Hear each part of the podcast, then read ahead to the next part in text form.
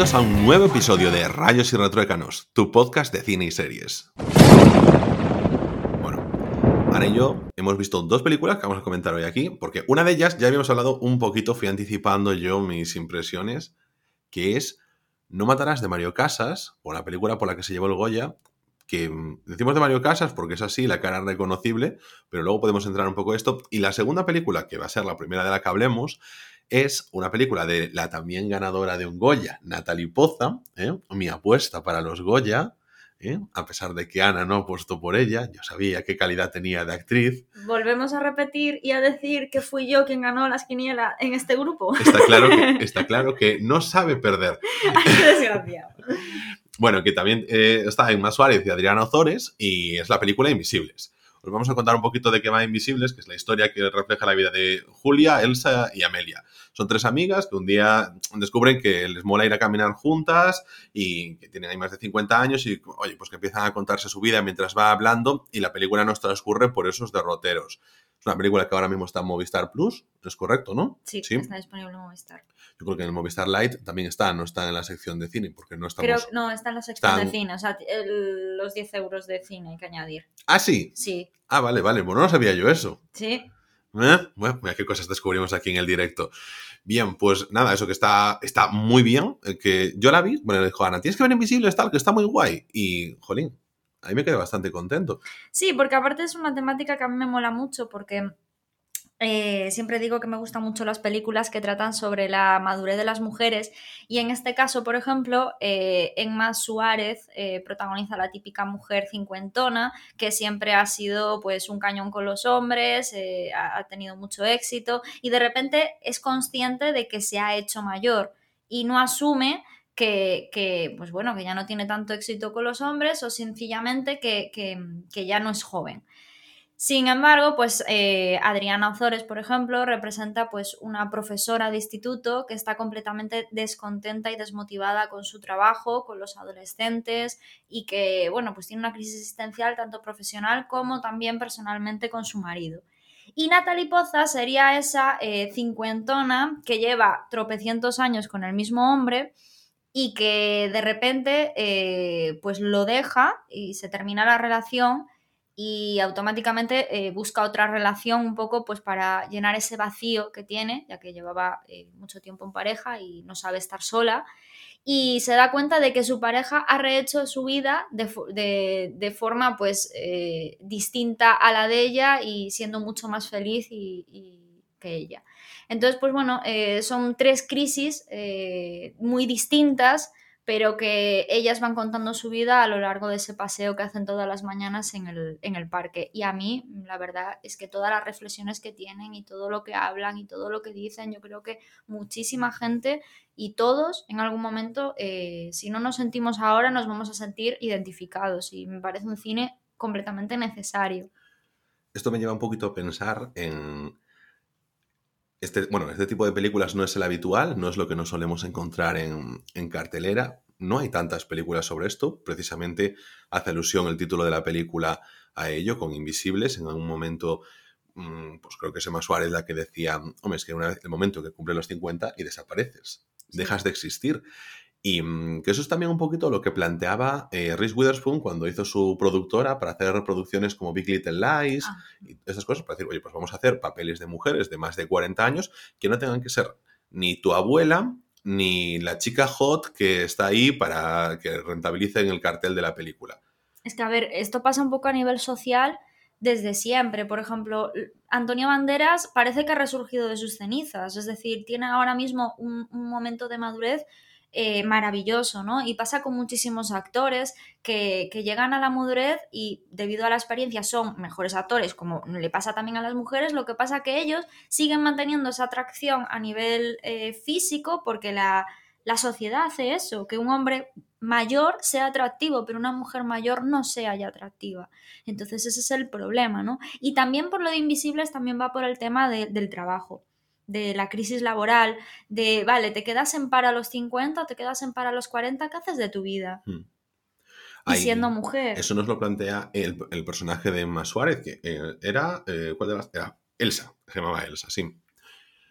Ella eh, tiene un problema laboral no, mm, no en sí por su edad, em, que, o sea, sí es uno de los detonantes, no es el causante principal, pero sí es como el, gatillo que provoca todo esto. Ella em, comienza la película diciéndonos, oye, pues em, creo que mi jefe está flirteando conmigo porque nos vamos a un viaje a China, ella tiene un buen trabajo en el que lleva allí muchos años. Claro, cuando, cuando era una persona que se la veía como una referencia de, ostras, una chica muy guapa, muy atractiva, que llama la atención y que queremos contar con ella muchas cosas. Entonces, mm, a lo largo de la película nos muestra todas sus inseguridades por dejar de ser percibida así por la sociedad cuando, claro, ella es la misma persona dentro de ella que cuando tenía 25 años.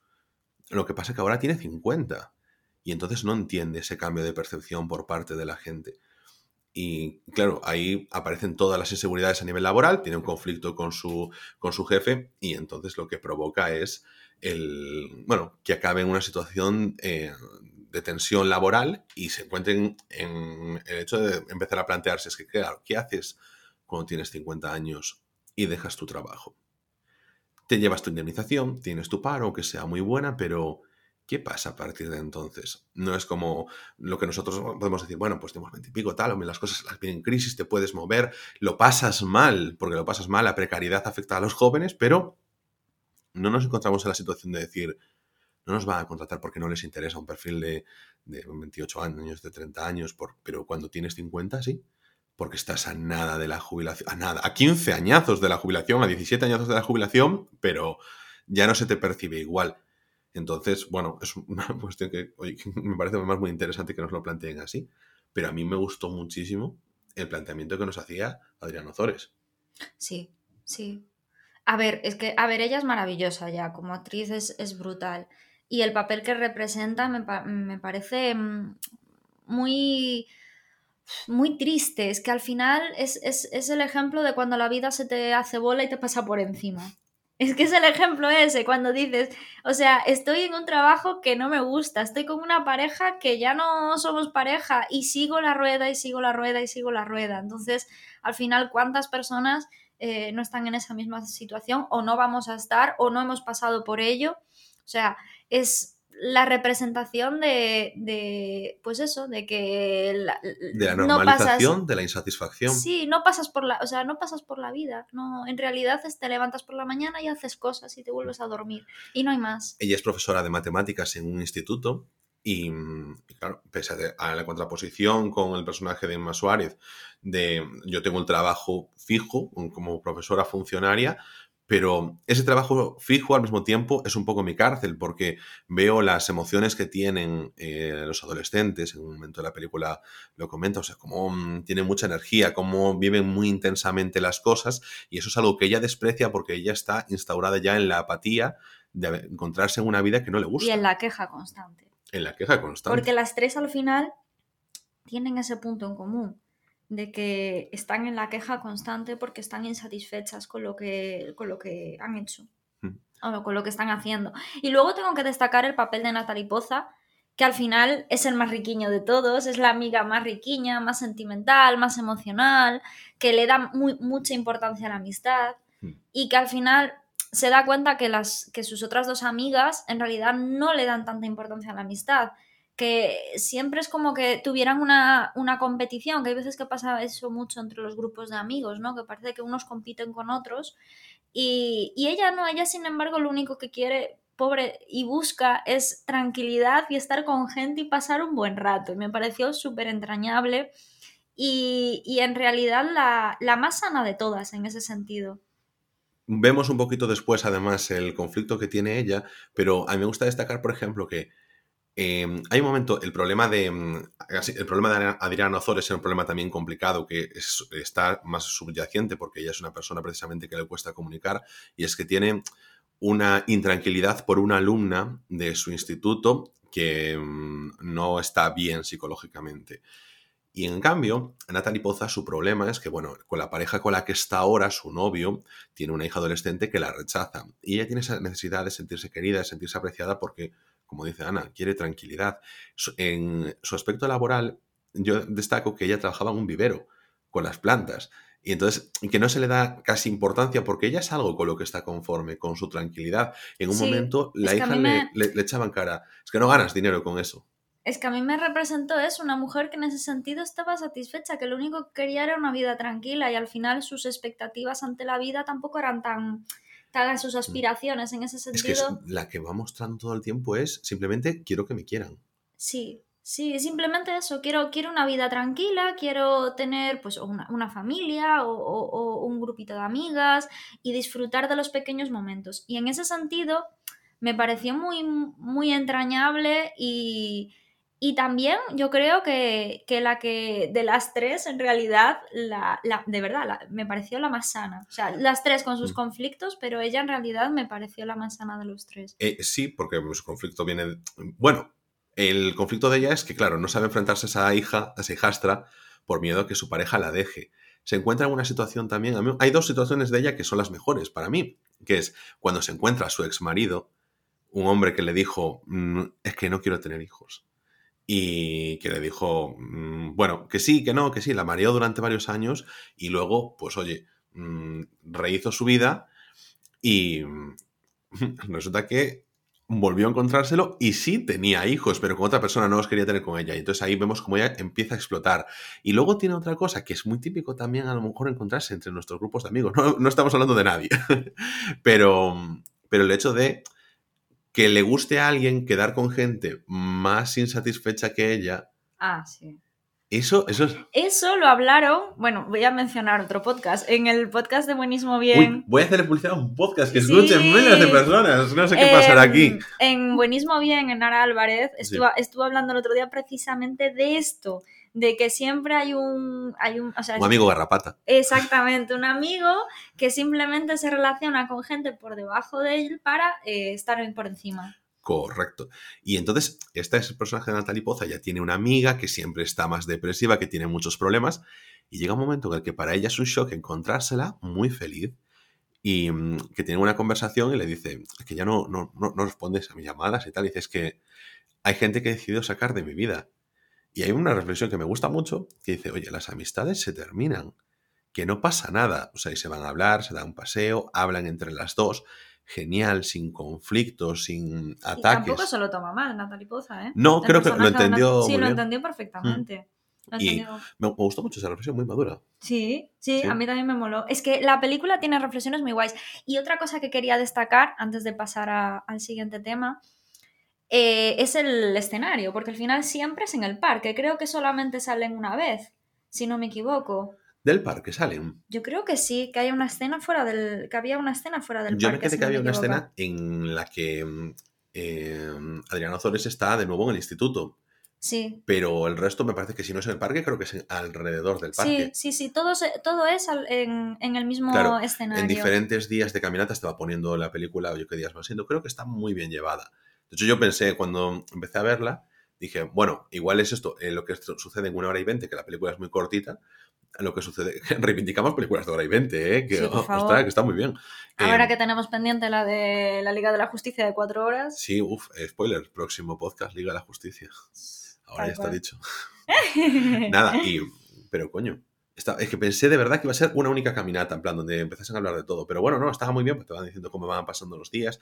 eh, juega muy bien a su favor, la película tiene un muy buen ritmo. O sea, dentro de que no pasan cosas, cosas, cosas, cosas, que no hay puntos ahí fuertes, y que hacemos, es un tipo de película que nosotros decimos muchas veces que nos gusta mucho, que es películas sencillas sobre la vida. Costumbristas. Sí. Mm. Vale, antes de, te- de pasar al siguiente tema, quiero preguntarte una cosa. ¿Tú te has creído, y bueno, es una pregunta que también dejo a los oyentes, ¿tú te has creído lo que dice Emma Suárez sobre el final, en el final de la película? Porque yo creo que era una mentira. Lo que dice Emma Suárez al final de la película. Sí, Ah, vale, bueno, pues cuando lo veáis lo sabréis. sí.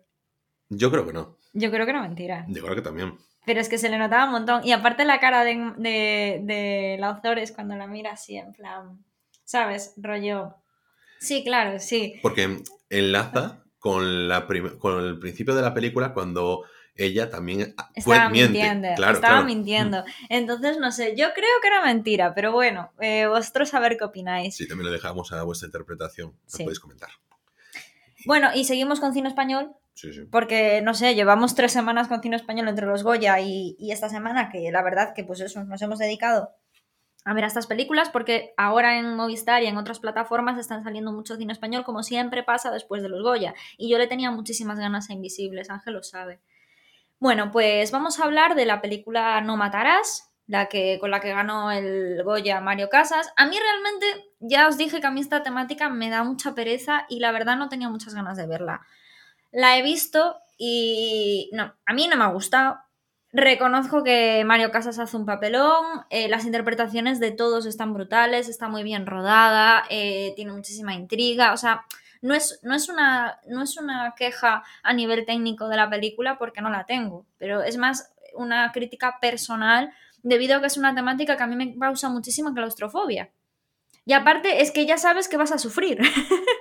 Sí, y habitual- Completamente. habitualmente ah, es a mí al que no me gustan en las películas en las que sabes que vas a sufrir, pero.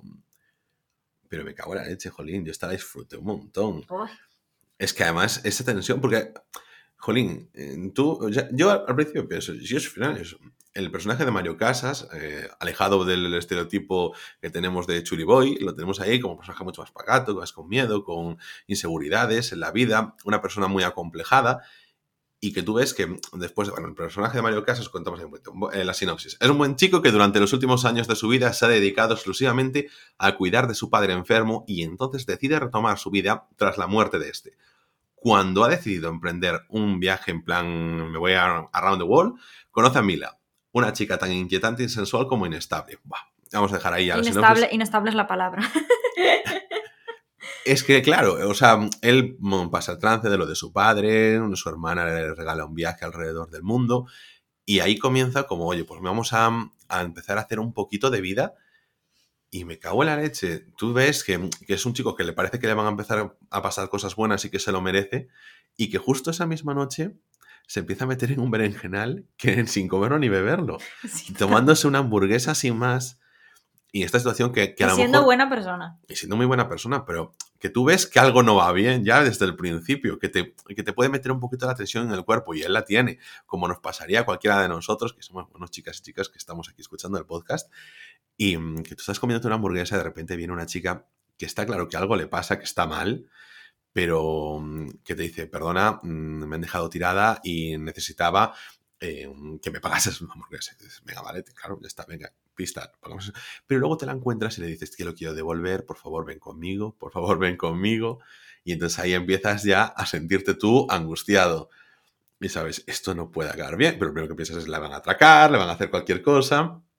Bueno, desde ahí para mí es un, un subidón de película con una tensión tremenda, ya digo, sobre el minuto 40. Y lo hace muy bien. Ella está Es que, brutal. claro, aquí quería llegar. Ella está brutal. Milena Smith es que es, tre- es tremendísima. Yo no sé cómo no la nominaron al Goya, no lo entiendo, ¿eh? Bueno, pues. No lo ent- y y tú me lo habías dicho, me habías dicho que no, que te había gustado mucho la, la coprotagonista Mm. y realmente es que no, yo no entiendo cómo no la nominaron. Es que me parece que es un papelón lo que hace. Sí.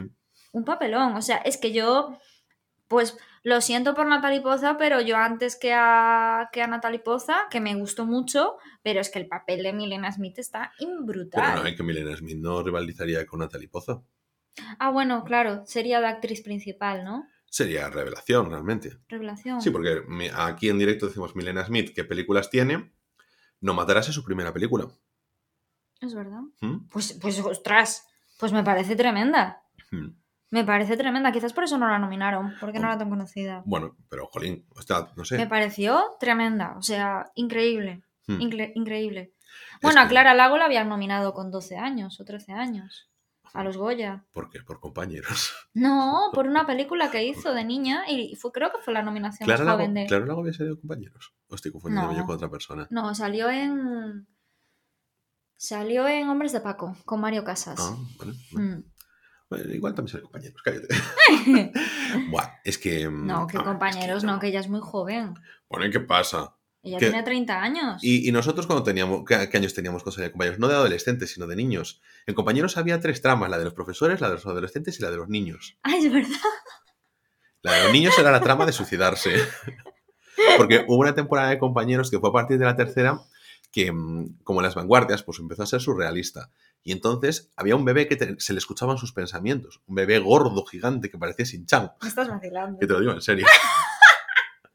Había en compañeros, así como en la primera y la segunda temporada, tienes unos episodios además de muy buena calidad que a día de hoy dices, tú, ostras, mm, no emiten episodios así con esta carga a lo mejor política dentro de la televisión, hombre, no sé, Antena 3, ya sabemos cómo son, pero em, luego en la tercera temporada se les va la, la perola mucho. Sí, sí, o sea, aparecen brujas.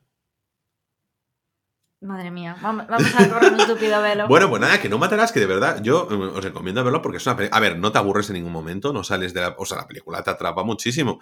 Y entonces ahí, ¿qué pasa? Que vemos un, un, un personaje de Mario Casas que está eh, súper atrapado desde el principio.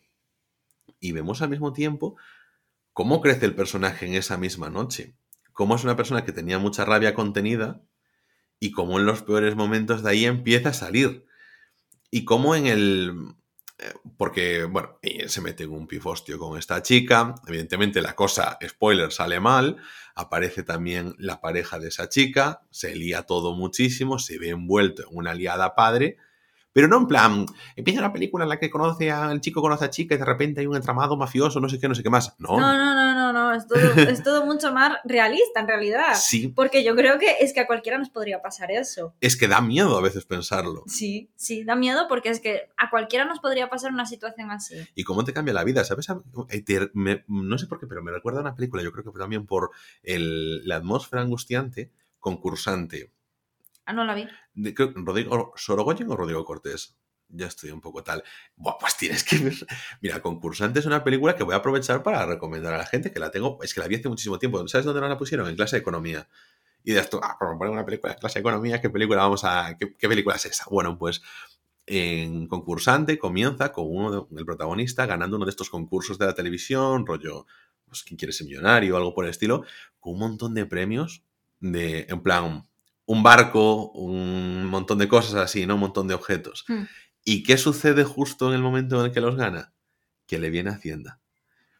Y entonces, y entonces, claro, tiene que ir a contrarreloj para poder solucionar su, su papelera. Pero, pero es una película que tiene acción por un tubo, que, que tiene un- Por eso, por eso te la pusieron en economía, por Hacienda. Hombre, obviamente. Pero eh, de verdad os la recomiendo porque es que me parece más, no sé si es ópera prima, ópera, ópera prima, obra prima, Sí, ópera, ópera prima. sí. ópera prima, sí, sí. Pues, joder, de verdad, echadle un vistazo. Sé que no es de pereza porque es una trama, pero a full de, de tensión, como lo es, no matarás. Porque aunque no te haya gustado, o sea, es que no se para con esa película. A mí me recordó a Deep Proof. ¿Esta película? Sí, no sé por qué. Esa cosa de que de repente estás con tus amigas tan ricamente y te metes en un marrón sin comerlo ni beberlo, ¿sabes? Buah, sí. En ese sentido me recordó un montón a eso. Claro, no está la parte de los coches y tal. ¿Qué, qué- qué película más des- des- desvalorada, la, la infravalorada, la mm, Deep Proof. eh, para mí? Es que mm, a mí mucho mejor que Planet Terror. Hombre, no hay color. Pero a ver, eh, Planet Terror es de Robert Rodríguez. ¿Qué pasa? ¿Mal director, Robert Rodríguez? No, no, no, no. Y Death Proof es, es de Tarantino. Bueno, eh, continuamos con No Matarás. Em, a mí, la verdad, el momento en el que todo se lía y él, él tiene esa, esa cara como de, Dios mío, tengo que salir de aquí porque ahora mismo no me merezco esto. Y, y de repente eh, se mete en el coche y empieza a pasar todo y toda esa angustia y va junto de su hermana e intenta solucionar su problema y luego se mete en uno todavía más grande. Y Es que es- además, tú, tú ves como el problema parece que se va a solucionar, Y nada, y de repente ¡pumba! pero es él. Sí, sí, sí. Es, es él con, con su angustia, con su ansia. Sí, sí, totalmente. Y el final es brutal. El final es brutal. Han sabido eh, terminar muy bien la película. Y a mí lo que más me ha gustado, sobre todo, eh, es, es la, o sea, la actuación de él, porque realmente yo creo que es el papel de su vida. Sin lugar a dudas. ¿Cuántos años tiene Mario Casas? Creo que 30 y algo, ¿no? 32, Venga, una cosa así. Yo creo que tiene- sí, desde la cantera esta de los Nos tengo 34, años. 34. Yo no creo que sea papel de su vida. O sea, no- creo que igual... No, hasta ahora. Claro, que el... No, que- hasta ahora. Ah, claro. Bueno, joder, que tiene 34 años. No solo que tengas un collar con 34 años, porque hay más gente que lo ha conseguido en plan súper joven en sus María premios. Valverde. Pero No me lo explico. Uy, no, es mala actriz María Valverde. A mí no me gusta. Mí me gusta. es que siempre me la burla cuando doy mi opinión. a mí me gusta. Joder, María, ¿por qué, porque criticas a María Valverde? Que yo creo que la hace muy bien.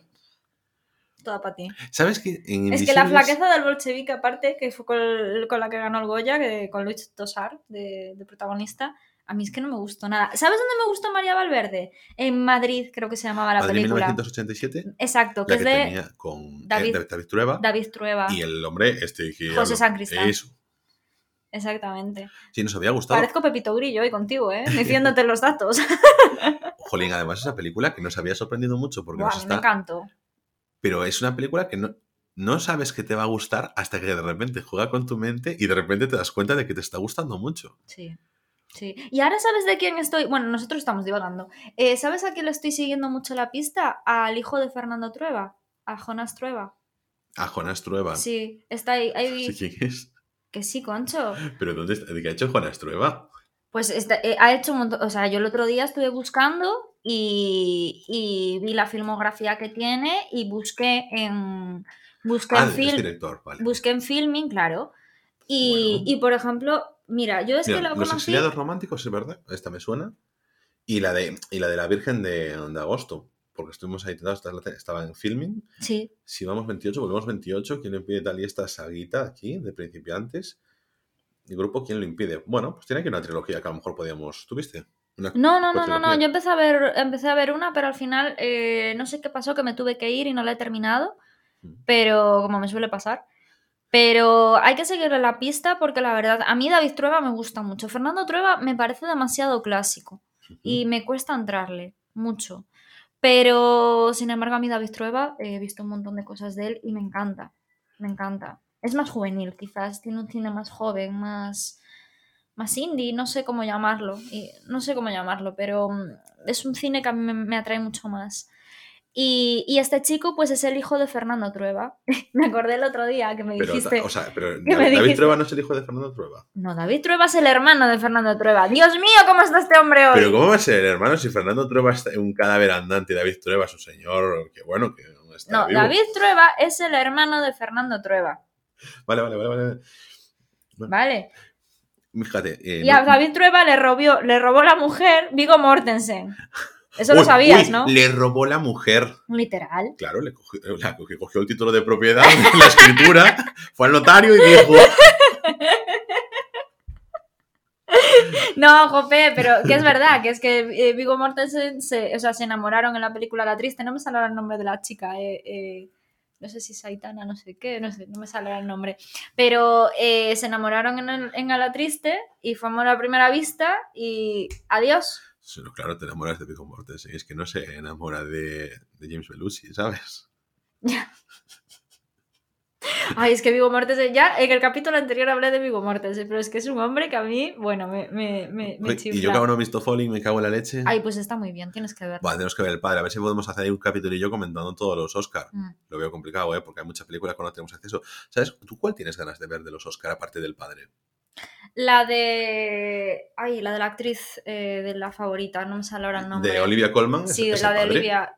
No. Ah, sí, es el padre, vale. No, la otra, la de la actriz de, de los anuncios, tres anuncios a las afueras. Ah, eh, de Frances McDormand. Mm, Sí, exacto, Sí, esa. eh, y la película es Jolín, y ahora no me sale. Tres anuncios a los afuera, Frances McDormand. Sí, es Buah, es no, no, podcast, macho. Notland o algo así. Ah, Nomadland, Jolín, No, sí, sí. Que estará disponible en cines, creo que el 26 de marzo. Ujú. Que a lo mejor ya aparece por algún sitio. Y luego estará ya en abril, en, creo que en Disney Plus. Claro, pero es que el problema es que, es que antes de los. No, ya, ya. sí de que- los Oscars siempre nos hacen lo mismo, es que no hay forma. Eh, claro, Jolín, que nosotros además, oye, si la pones en alquiler la hubiésemos pagado. Yo sí. Buah, eh, Si nosotros somos paganinis, siempre pagamos todo. Sí, sí, sí, sí, sí. O casi todo. De verdad, el otro día Es que es verdad, es verdad, no exageramos. que sí, que nosotros fuimos de los que pagamos por Mulan. Entonces, que ahí fueron nuestros 20 tiquitiquis. 21, 22. Pero es que hemos tenido y pagamos muchísimas plataformas y, y- y aparte es que nos gusta porque y, y defendemos que se le dé dinero a- a- al cine. O sea, es que, es, que, es que no hay otra. Mm. Es que no hay otra. Yo quería comentarte una cosa y la voy a aprovechar y lo hago aquí, que es, eh, no quiero decirlo mal, pero he encontrado una plataforma que creo que se llama Sala Virtual de Cine. virtual de cine, estamos poniendo, estoy poniendo aquí en Google, pero sala virtual de cine.com, correcto. Que cuando estaba viendo todo el tema de los Goya, Hmm. encontré que aquí tú puedes ver las películas que se está, que están echando en algunos cines con los que hay convenio. Ostras, no lo sabía. Exacto, pues dije yo, ya que estoy, se lo voy a contar y se lo voy a comentar en el podcast a Ana, porque aquí, bueno, a ver, estas algunas ya están directamente en plataformas de streaming, pero por ejemplo, que están reponiendo pues Cinema Paradiso, pues la puedes ver ahí.